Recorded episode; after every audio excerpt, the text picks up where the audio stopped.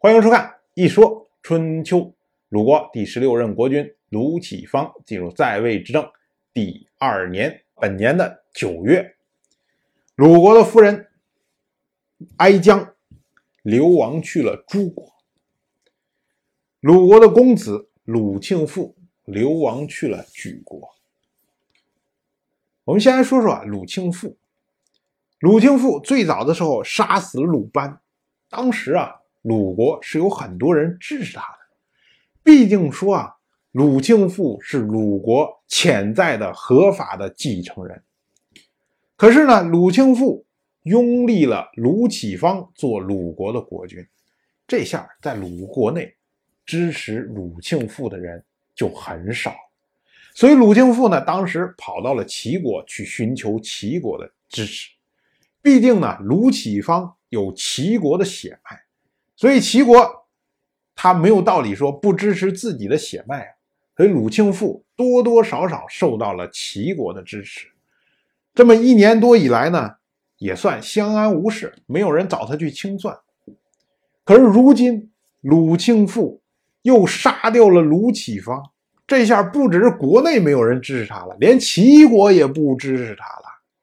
所以鲁庆父看似好像一人独大。掌握了鲁国的大权，但是呢，说话没有人听啊。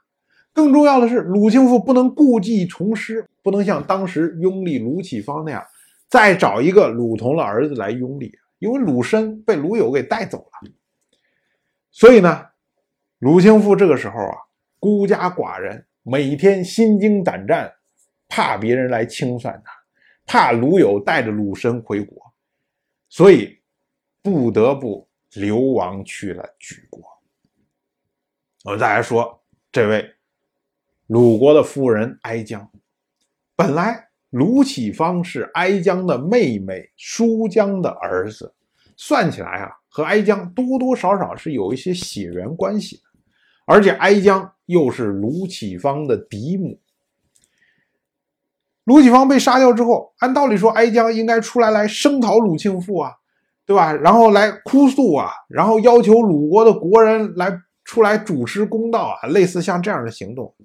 可是呢，哀姜本来就和鲁庆父有私情，鲁启方之死他是知道的，他实际上是想拥立鲁庆父做鲁国的国君的。可是鲁庆父最后也跑掉了。那哀姜在国内怎么能待得下去啊？所以哀姜也只好逃去了诸国。哎，这一下，鲁庆父这支的人马都出去了，都跑掉了。鲁友一看，哎，鲁国国内空了，所以呢，就带着鲁申回到了鲁国，就受到了极大的欢迎。那么鲁友就趁势拥立鲁申做了鲁国的国君。这下呢，鲁国内部安定了，鲁友呢就开始转过来头对付鲁庆父。他用财宝贿赂莒国，要求莒国遣返鲁庆父。那莒国跟鲁庆父之间又没有什么多亲密的关系，钱收了自然要帮人办事儿啊。所以呢，就将鲁庆父送回鲁国来。结果鲁庆父一路走，走到了鲁国的国境以内啊。走到了密这个地方，当时啊，觉得心里边忐忑不安呢，回去不知道会发生什么事儿，所以呢，他就让鲁国的另外一个公子叫做鲁豫去请求原谅，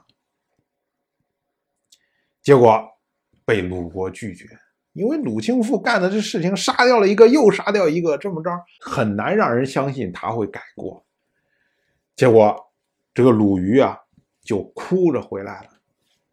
鲁庆父在帐篷里面听到了鲁豫的哭声，然后他就说：“啊，他说这是西施的哭声啊，因为这位鲁豫字西施啊，用他的字来称呼他，说这是西施的哭声。”鲁庆父就知道这个请求没戏了，于是呢，就找了一棵树上吊自杀。我们说啊，鲁庆父就是典型的自作孽。不可活。不过呢，庆父的这一支在鲁国并没有受到责难。鲁庆父死了之后，后来鲁友又扶植他这一支的力量，慢慢慢慢，后来掌握了鲁国的权柄，也就是后世我们所谓三桓之一的孟孙氏，或者叫仲孙氏，就是鲁庆父的后代。当然了，我就这么一说，您就那么一听。谢谢收看。如果您对《一说春秋》这个节目感兴趣的话，请在微信中搜索公众号“一说春秋”，关注我。您不仅能得到《一说春秋》文字版的推送，还可以直接和我互动交流。我在那里等待您的真知灼见。